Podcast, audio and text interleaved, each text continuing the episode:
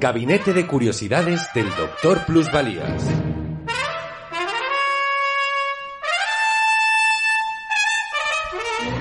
Taradalia. Hoy presentamos... El pinturero, el torero paracaidista. Prólogo mm, tercero.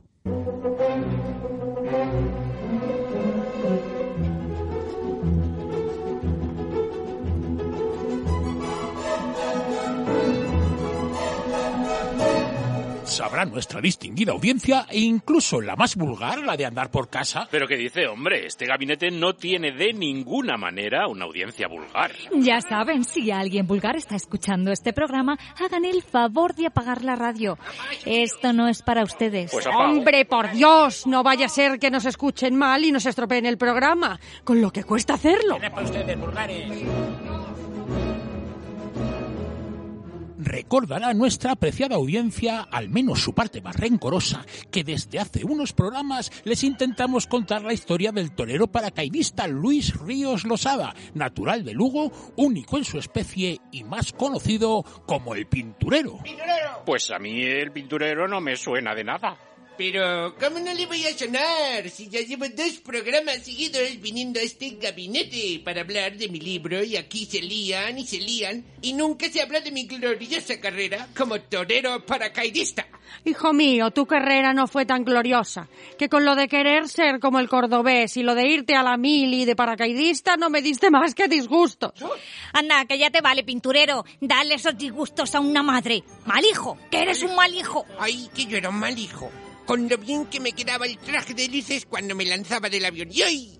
Torreando no era muy bueno, pero es que yo era de la escuela tremendista. Tremendista. Que éramos los que habíamos ido a la escuela. Claro. Tremendista. Pero qué elegancia tenía yo en paracaídas, por favor. Nadie ha combinado también un traje con un paracaídas. Bueno, eso es mucho decir, ¿eh? Yo sí que combiné bien un traje con el paracaídas. Soy el inventor del traje paracaídas. ¿Del traje paracaídas? No me diga que es usted Frank Rachel. Pues claro, ¿quién habría de ser Franz Rachel? Bueno, ya sabe que hay algunos que me llaman François Rachel, como me nacionalicé francés. El sastre Frank Rachel, el hombre murciélago que saltó desde la Torre Eiffel para mostrar al mundo que su invento, el traje paracaídas, funcionaba. Pero lo que demostró fue que su invento no funcionaba. Lo dejó marcado en el suelo con un agujero de 20 centímetros. Pobrecillo, qué golpe que se dio. Bueno, pues si se mató, bien muerto que está. A ver si van a hacer otro prólogo con la vida de este señor antes que mi historia. ¡Hombre! ¡Qué buena idea! Venga, sí, claro. No, no, lo de Ícaro, que fue el primero en tener un accidente aéreo, vale. Incluso lo del señor Moro ese de Córdoba, Basibrin, Fran Frinas. Que fue el primero que hizo un paracaídas. Bueno, pero que ahora venga también un sastre. Esto es desastroso. No estoy dispuesto. Pues yo quiero conocer la historia de ese señor. Aunque qué mal vestido va para ser sastre. ¿Cómo que mal vestido? Pruebe usted a tirarse desde la Torre Eiffel y que no le funcione el paracaídas. Ya verá cómo le queda el traje. Ay, como una toalla. Entonces, ¿estamos de acuerdo todas? Antes de iniciarnos en la historia de Luis Ríos, el pinturero, conozcamos la de este señor. Adelante el nuevo prólogo.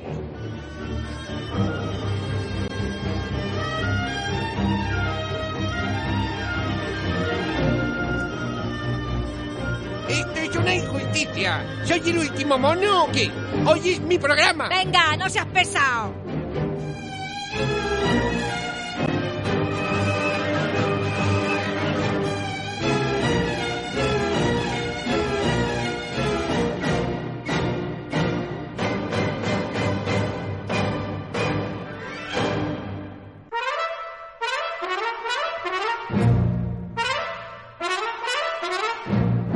Gabinete de Curiosidades del Doctor Plusvalías.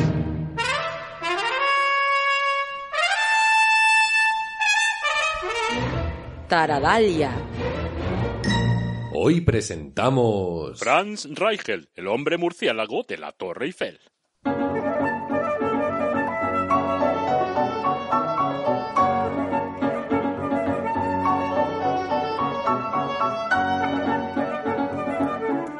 Historia de la aviación está llena de héroes. De seres humanos que se jugaron el pellejo para conseguir que el hombre pudiera volar como los pájaros. Eso es falso. El hombre no vuela como los pájaros. Vale que los pájaros muchas veces echan una cagarruta. Ay, puñetero pájaro, en todo ojo que me ha dado. Pero no se enfade, hombre. No sea como yo, que la cague un pájaro es lo natural. Lo que debería enfadarle es la cantidad de mierda que echan los aviones. Os estáis cargando el planeta con vuestras emisiones. Hable usted con propiedad, que desde que yo soy el alcalde, el Ayuntamiento de Madrid ha reducido las emisiones. ¿Quiere que bajemos las emisiones? Pues cerramos la radio municipal. Queda clausurada M21. ¿Han visto qué ecologista soy? Que no son, que no son esas las emisiones, imbécil. Ah, ¿no? Carapolla. Siga usted, doctor, que ya está esto atascado otra vez. Decía que muchos seres humanos arriesgaron sus vidas y las perdieron para que la aviación fuera una realidad. Un asco. Otro que se ha matado. Hoy van tres ya. Pero, pero no se equivoquen, el caso que nos ocupa, el del sastre bohemio Frank Rachel, no es uno de ellos. La muerte de Frank Rachel no favoreció ningún avance de la aeronáutica. Fue lo que se dice una idiotez. Hombre, por favor, tampoco es obligatorio hacer sangre. De lo de la sangre ya se ocupa usted, que ha dejado perdidos los campos de Marte. Todo lleno de sangre, tripas y sesos, una guarrada. A ver quién limpia esto. Uy, si solo fuera eso. Ha hecho un agujero de 20 centímetros en el suelo. A ver quién paga la obra. ¿Quién paga la obra? ¿Quién paga la obra? Pero bueno, como para limpiar o arreglar socavones estoy yo. ¿No ha visto en el periódico cómo he quedado? La pierna derecha y el brazo del sastre Estaban aplastados. Su cráneo y su columna vertebral estaban rotos. Sangraba por la boca, la nariz y las orejas. Eso sí, sus ojos estaban muy abiertos, como dilatados por el terror. Es verdad que acojona lo de darte cuenta tan tarde de que el invento no funciona. Justo cuando vas a estrellarte contra el suelo y encima con todo el mundo mirándote. Era lo peor que me podía pasar. Me iban a llamar chiflado. Se iban a reír de mí hasta hartar y ni siquiera había puesto una colchoneta en el suelo. Fue un choque muy duro con la realidad. Y tanto, menudo trompazo que se ha dado el chalado ese, con lo listo que parecía.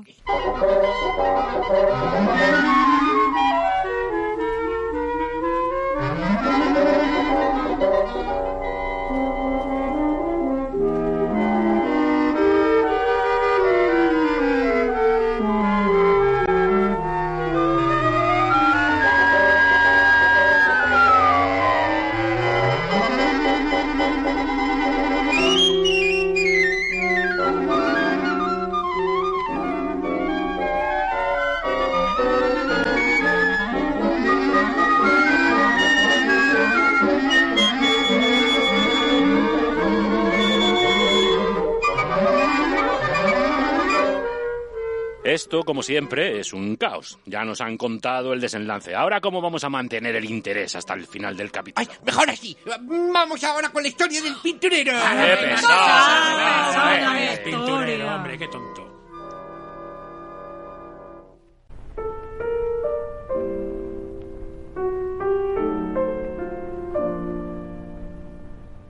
Para comenzar la historia del sastre Franz Rachel, tenemos que volver 33 años atrás, hasta el 16 de octubre de 1878, el día en que nuestro hombre, que aún no era sastre, vino al mundo en Bexat, en el reino de Bohemia. Sí, mi hijo Franz era checo, no austriaco, como dicen en muchos sitios. Nuestra ciudad se llama ahora Steti. Lo que pasa es que Bohemia, hasta que se acabó la guerra del 14, formaba parte del imperio austrohúngaro. Siendo austrohúngaro, la cosa tenía que terminar con risas. ¡Austrohúngaro! Bienvenido, Mr. Berlanga. No me diga que usted también tiene que ver con esta historia. Yo soy un enamorado de todo lo austrohúngaro. ¡Austrohúngaros! ¡Os recibimos con alegría! ¡Ole mi madre! ¡Ole mi suegra y ole mi tía! Gracias, gracias, gracias, gracias. De nada. El caso es que yo nací en Bohemia y claro está. No hay ciudad mejor que París para un bohemio, así que cuando cumplí 20 años, para allá que me fui. Era 1898 y mientras los españoles perdían sus colonias en Cuba y Filipinas y volvían cantando, Frank Rachel alquiló un apartamento en el tercer piso del número 8 de la Rue Goyon, muy cerca de la Avenida de la Ópera. Ahí haciendo esquina. Era un tipo muy raro, ¿usted se cree? A su edad y a un soltero. Muchas veces venían a verle unos amigotes y se ponían a tirar los maniquíes que tenían en la sastrería desde la azotea. Figúrense, me dejaban el patio lleno de muñecos. Impresionaba. Era como si hubiera caído un chaparrón de personas. Era muy raro. Fíjese lo que le digo. Para mí, que eran masones. No hagan caso a esa chismosa. François, que es como le gustaba que le llamáramos, porque él se sacó la nacionalidad francesa sin hacer examen ni nada. Bueno, bueno, François estaba muy interesado en hacer un paracaídas. Estudié mucho los dibujos de Leonardo da Vinci, y si no me fijé en el salto de Abbas Infernal es porque hasta que hablaron de él en el gabinete de curiosidades del doctor Plusvalías, Sí, sí, el otro día. yo no tenía ni idea de quién era. Ni, usted ni mucho. Yo querría hacer un traje de paracaídas que permitiera que si el avión se estrellaba, el piloto no se matara, y si se cargaba el avión pudiera apagarlo. Eh, sí, pero a mí lo que me extraña es que era un sastre bastante conocido en París. Oh, yo le conozco ya ves para qué necesitaba hacerlo del paracaídas. Si venía una porrada de gente de Viena a que les hiciera los trajes. Pero de los normales, de los que eran para gente de bien, de los que no tenían paracaídas ni cosas raras.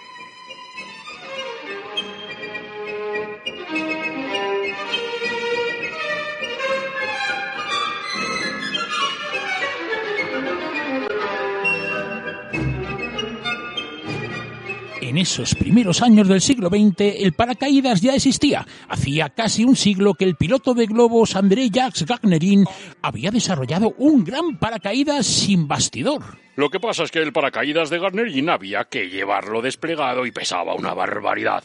Para llevarlo en un avión era imposible. Por eso hicimos aquella oferta en los periódicos. Sí, fue en 1911 y la oferta se repitió los siguientes años. 1912, 1913, 1914 también en la guerra. Ese.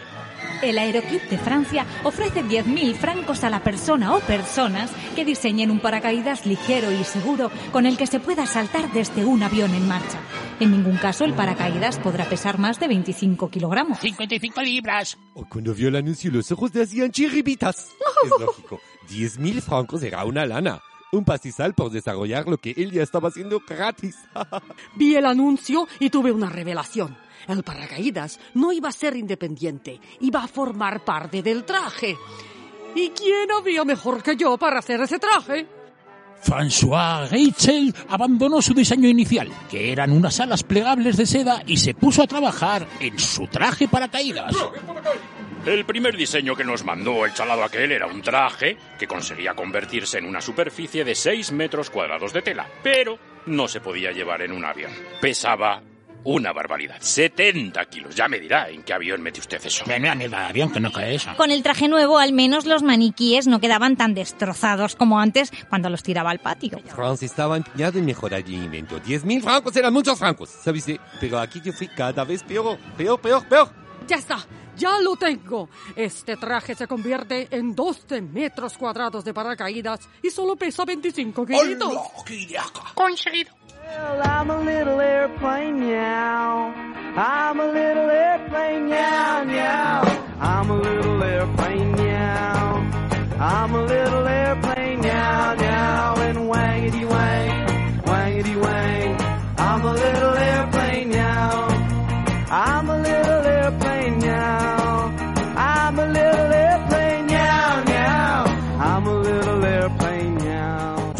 Rachel empezó a probar el invento que le iba a sacar de pobre. Pero casi era mejor quedarse en la teoría. Todas las pruebas resultaron un desastre. Un día en Joinville se tiró de 8 o 10 metros. ¡Ahí voy! Bueno, a lo mejor eran 7. El caso es que el traje no funcionó, pero menos mal que cayó en un montón de paja y apenas se hizo unos rasguños. ¡Ay, me cago la aguja! Un día vino con la pierna rota. Los que le traían me dijeron que se había tirado de 8 metros en Nogent, que el traje no le había funcionado. Qué raro. Es que el traje valía para disfrazarse, pero para planear no funcionaba. Lo que pasa es que él no paraba de poner excusas, que si la caída es muy pequeña, que hacía falta más distancia, que es que traje era muy rosa. muy Es rosa. que estaba claro, necesitábamos una altura mayor. Es pura lógica, si saltas de 7 u 8 metros, Hola, siete, no ocho te da metros. tiempo a que el paracaídas se abra. Ay, no se abre, ¿no? Había que levantar la vista para mirar más alto. ¿Quién dijo eso? all the propellers.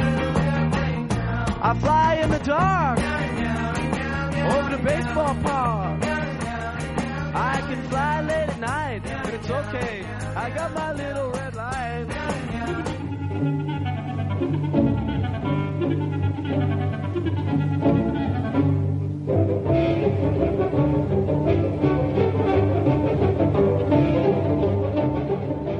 Miró a la Torre Eiffel, que era entonces el edificio más alto del mundo.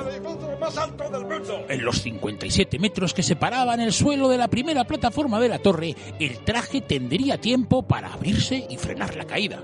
En los 57 metros que hay del suelo a la plataforma, el traje se abre de sobra. ¡Soy un genio! En 1911 subimos varias veces a la Torre Eiffel a probar el traje con maniquíes, pero aquello era siempre un desastre.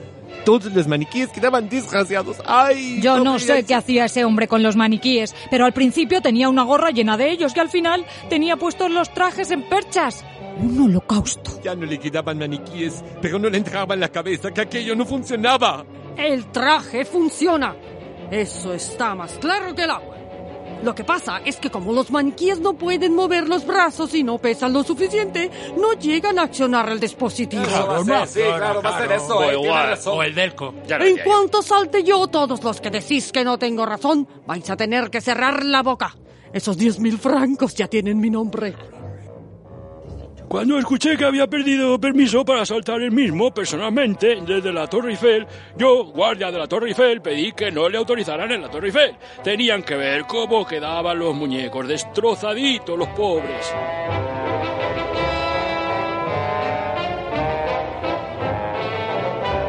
Tras meses de espera, la autorización llegó para el domingo 4 de febrero a las 7 de la mañana. Aquello era una locura. Una locura, una locura. Uno de los mayores errores del señor Lepin, el prefecto de policía, ya sabe, el pequeño hombre de la gran porra. Hombre, yo puedo ser un poco temerario, pero tampoco soy tonto. Cuando pedí el permiso no puse muy claro que el que iba a saltar era yo. Había muchas solicitudes para tirar cosas desde la Torre Eiffel, pero se sobreentendía que lo que iban a tirar era un pelele. Era lo normal. El señor Reichelt nos engañó. Es falso eso que dicen de que yo lo autoricé por corporativismo de inventores. autorizado por corporativismo de inventores. Es que yo no sé si ustedes lo saben. Louis Lepin, el perfecto de policía de París, también soy inventor. no me digas. Hasta hay un premio con mi nombre. ¡Ah, claro! ¡El premio Lepin, el de los conejos! La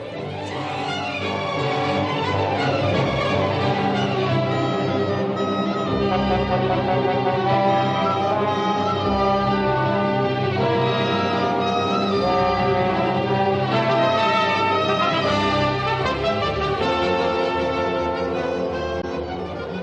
Mañana del domingo 4 de febrero de 1912 hacía un frío de narices en los parisinos campos de Marte. No se crea, cero grados. Ya sabe, ni frío ni calor. A las 7 de la mañana, Frank Rachel, que ya llevaba puesto su traje para caídas, apareció en coche acompañado por dos amigos. La esplanada de los campos de Marte estaba llena de curiosos que querían formar parte de ese frío día histórico. También es verdad que Franz había llamado a toda la canallesca, hasta a los del cine para que dieran fe desde que su invento funcionaba. ¡Fílmenme! ¡Fílmenme! Como pueden ver, el traje no es mucho más voluminoso que uno normal. que va, no se nota nada, ¿no? Y no restringe mis movimientos. Mírenme, ando grácil cual gacela. Y, y cuéntenos, cuando se abre el traje, eh, ¿cómo es? Pues muy sencillo. Es como una capa de seda con capucha. Se abre 32 metros cuadrados y el armazón es de 5 metros. Es un diseño exclusivo mío y solo pesa 9 kilitos de nada. Oh, pues llévelo usted con lo que pensé.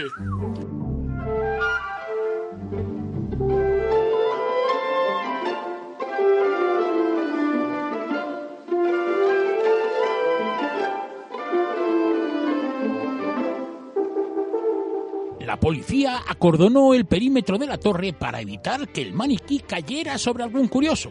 A ver, abran hueco, a ver si les va a caer encima el pelele. Oiga, oiga, sin faltar, ¿eh? Que yo soy un pelele. Muñeco. Eso ¿qué no me lo dice usted en la calle.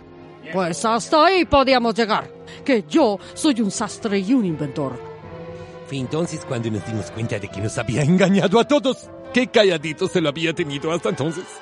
François pretendía saltar él personalmente desde la Torre Eiffel. No, no, no, no, no, no, no, de ninguna manera. Usted no puede saltar. El permiso es para lanzar un fantochín. Es un fantochín. Un fantochín. Bueno, ¿Qué fantochín. ni qué fantoleches? Aquí tengo el permiso firmado por Lepin y aquí no pone nada de que tenga que saltar un maniquí. Atiza. Pues es verdad. ¿De verdad? ¿Cómo va a ser verdad? Pero si usted salta personalmente, sepa que es bajo su absoluta responsabilidad personal. Pues claro que sí, solo faltaría que la República Francesa quisiera quedarse con la gloria de mi invento.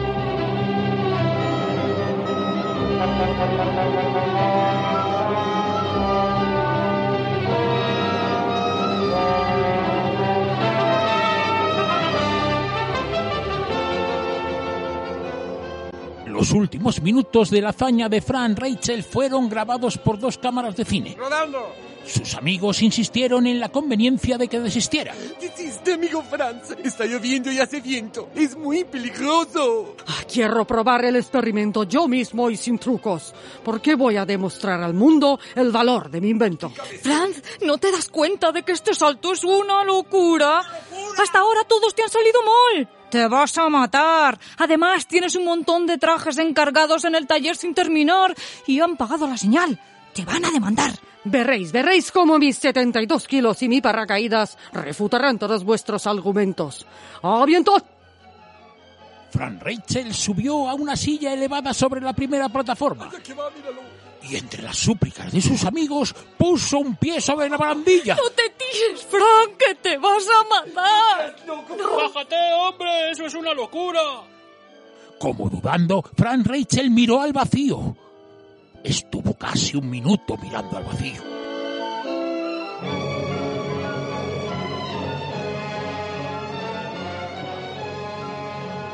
En ese momento me dio por pensar, a ver si iban a tener razón mis amigotes y lo que iba a hacer era una locura.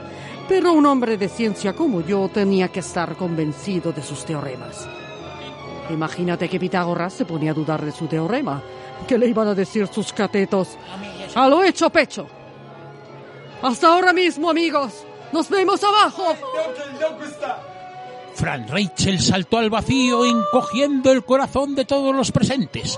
La tela del paracaídas no se inmutó y la ley de la gravedad hizo de las suyas. ¡Menudo hostiazo! Ni gravedad ni levedad. Para mí que se ha matado. ¡Derogar la ley de la gravedad! Pues si se ha matado. Nada de hasta pronto. Que nos espere muchos años.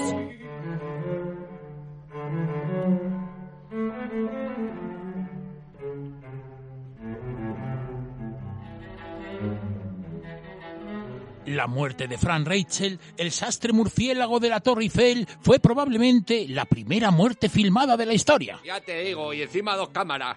Todos los periódicos recogieron la noticia y la película de Paté apareció en todos los noticiarios cinematográficos. Yo compartí periódicos y noticiarios cinematográficos como Frank Reicher, aunque no lo conocí en vida. Ahí va, ese señor. Yo creo que es Frederick Rodman Lowe. ¡Ah! Pero si yo le vi cuando saltó en paracaídas desde la antorcha de la Estatua de la Libertad. Frederick Rodman Lowe, usted saltó de la Estatua de la Libertad dos días antes de que Frank Rachel quedara estampado bajo la Torre Eiffel. Eh, Es que ¿dónde va a parar? En Nueva York estamos mucho más adelantados. Yo no me hice ni un rasguño. Pero, claro, yo tampoco pretendía pasar a la historia. Solo quería sacarme un dinerito haciendo de especialista en el cine. Ya sabe, los buenos de las películas siempre salimos vivos de nuestros líos. Usted disculpe, pero si quiere contar su historia, póngase a la cola. Que yo, el pinturero, he llegado mucho antes. Y no voy a permitir otro prólogo más. Que esto es ya una tomadura de pelo, oiga. Si no le importa, señor pinturero, en el poco tiempo que nos queda conoceremos la historia de Frederick Rodman Lowe. Y así, el próximo día, tiene usted todo el tiempo del mundo para él. Pero si este hombre ni siquiera murió en un accidente aéreo, por favor. ¿Cómo le va a decir un prólogo a este señor? Venga, Luisito, déjale, que así tienes el próximo programa entero para ti. Mira, como todos los días.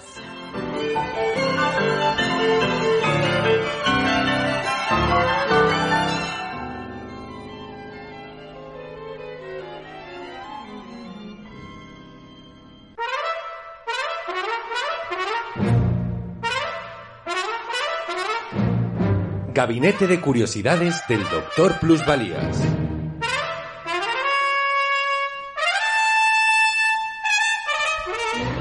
Taradalia. Hoy presentamos... Rodman Lowe, el primer doble cinematográfico. Pero luego cuarto.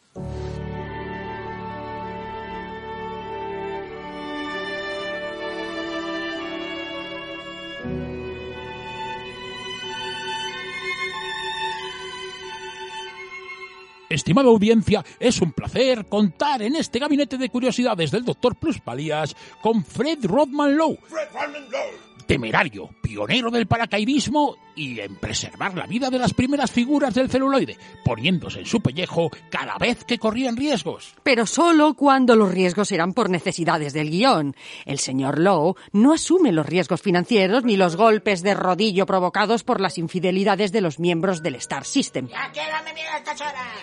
Va a ser poco lo que tengo que contar, ya sabe, lo mío es más estar en segundo plano, apoyando al protagonista. No se crea que me gusta mucho hacer declaraciones. A mí lo que me gusta es eh, saltar.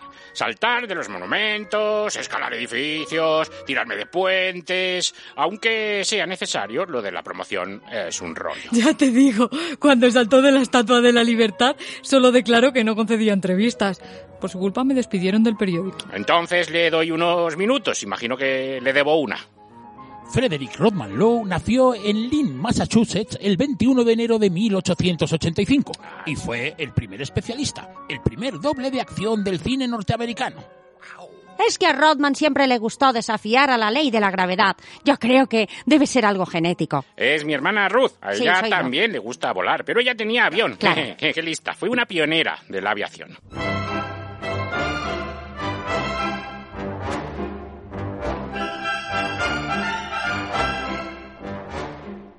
La primera vez que supimos de Rodman Lowe fue cuando en 1909 escaló sin cuerdas el edificio Flatiron de Nueva York.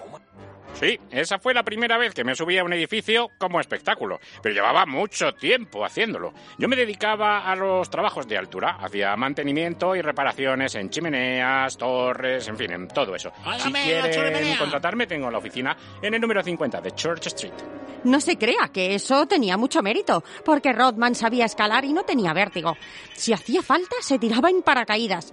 Pero no era un hippie como todos los escaladores. Además, era apañadísimo. Lo mismo sabía de albañilería que de fontanería, que te hacía fotos o rodaba una película. Vamos, una joya. Yo no me casé con él porque soy su hermana, que si no...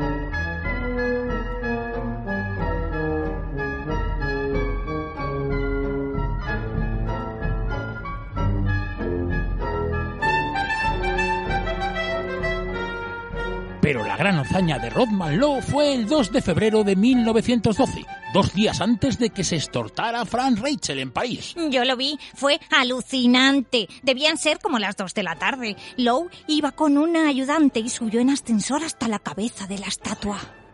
Podría haber saltado desde la cabeza, pero Rodman era un perfeccionista. Se colocó el traje y el paracaídas y trepó sin cuerdas los 15 metros que había hasta la base de la antorcha. Sin cuerdas, sin cuerdas, sin cuerdas, sin cuerdas. Sin cuerdas, ¿eh? Yo nunca he necesitado cuerdas para trepar. ¿Por qué se cree que me llaman el hombre araña? Además, por si fuera poco, el paracaídas que llevaba en la espalda pesaba 45 kilos. Tampoco era para tanto cuando tenía que arreglar una chimenea y subía con el saco de cemento de 50 kilos, pesaba mucho más. Y eso sin contar la arena ah, y la hormigonera. Y el agua.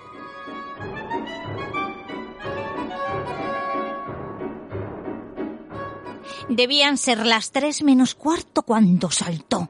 Hasta entonces yo no había caído, pero había cámaras de cine por todas partes. Esperó a que el viento se calmara y saltó al vacío. Unos 70 metros le separaban del mar. ¡Se masca! ¡Se masca la tragedia! Los primeros 20 metros cayó a peso muerto. El público cortó la respiración. Los barcos del puerto dejaron de chiflar. Se me ascaba la tragedia. ¡Oh, se la tragedia! Se masca la tragedia. Y de repente se abrió el paracaídas y frenó. Caía despacito.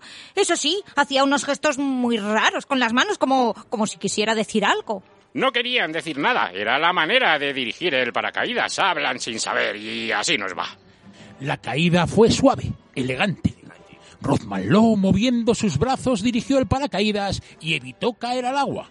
Pero en el último momento se despistó y olvidó saltar. Cayó sobre una roca a pocos metros del agua de la bahía del río Hudson. Parecía que se había hecho daño. Dejó el amasijo de telas y cuerdas y se marchó cojeando. ¿Se ha hecho usted daño? No, no es nada, pero no quiero entrevistas. Tengan en cuenta que por contrato no podía adelantar el argumento de la película. Me habían pagado 150 dólares, que era una buena lana. No puede hacerlo otra vez. Me volverán a despedir del periódico. Me lo prometió. Está bien. A la que pueda me lanzaré del puente de Brooklyn. Y lo que más ilusión me haría sería escalar el monumento a George Washington en la capital federal. Muchas gracias, Rodman Lowe. Es usted un héroe. Y diga también que luego volveré y me llevaré el paracaídas a mi oficina, Lo ¿eh? diré, lo diré.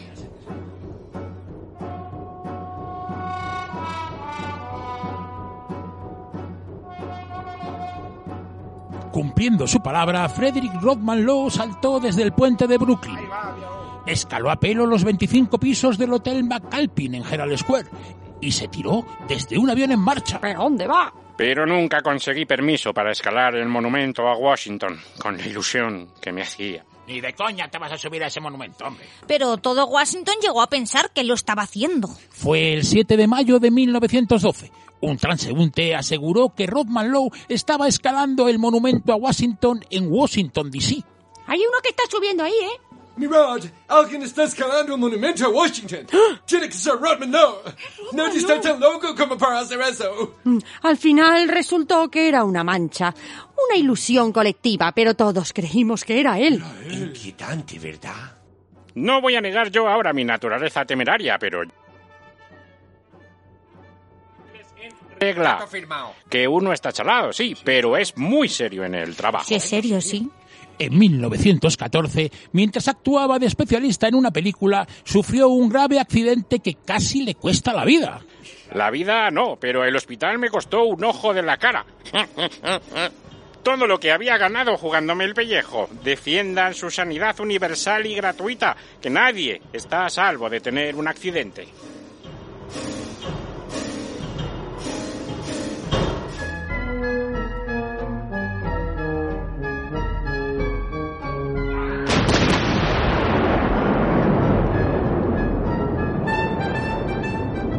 Durante la Primera Guerra Mundial, Rodman Lowe se alistó al recién creado cuerpo de paracaidistas del ejército norteamericano. Sobrevivió a todo tipo de temeridades y a una guerra.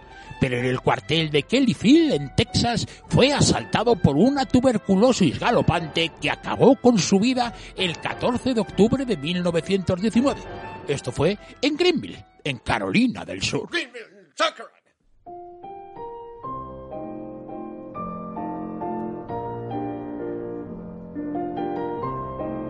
Tiene narices que después de todas las barbaridades que hice en mi vida, la palmara de una tuberculosis. Al final va a tener más riesgo lo de no ventilar bien que el tirarse por la ventana.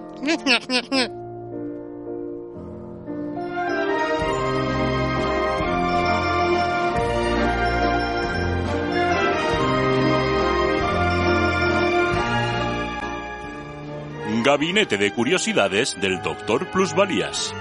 Con la realización técnica de Elena Ojeda y la interpretación de Eugenio Hernández, Carlos La Peña, Chisco Rojo, Elena Ojeda y África Ejido. Un programa escrito y dirigido por Carlos La Peña. Eh, Lo han prometido. Del próximo día, desde el principio, mi historia. La historia de Pinturero, el torero paracaidista.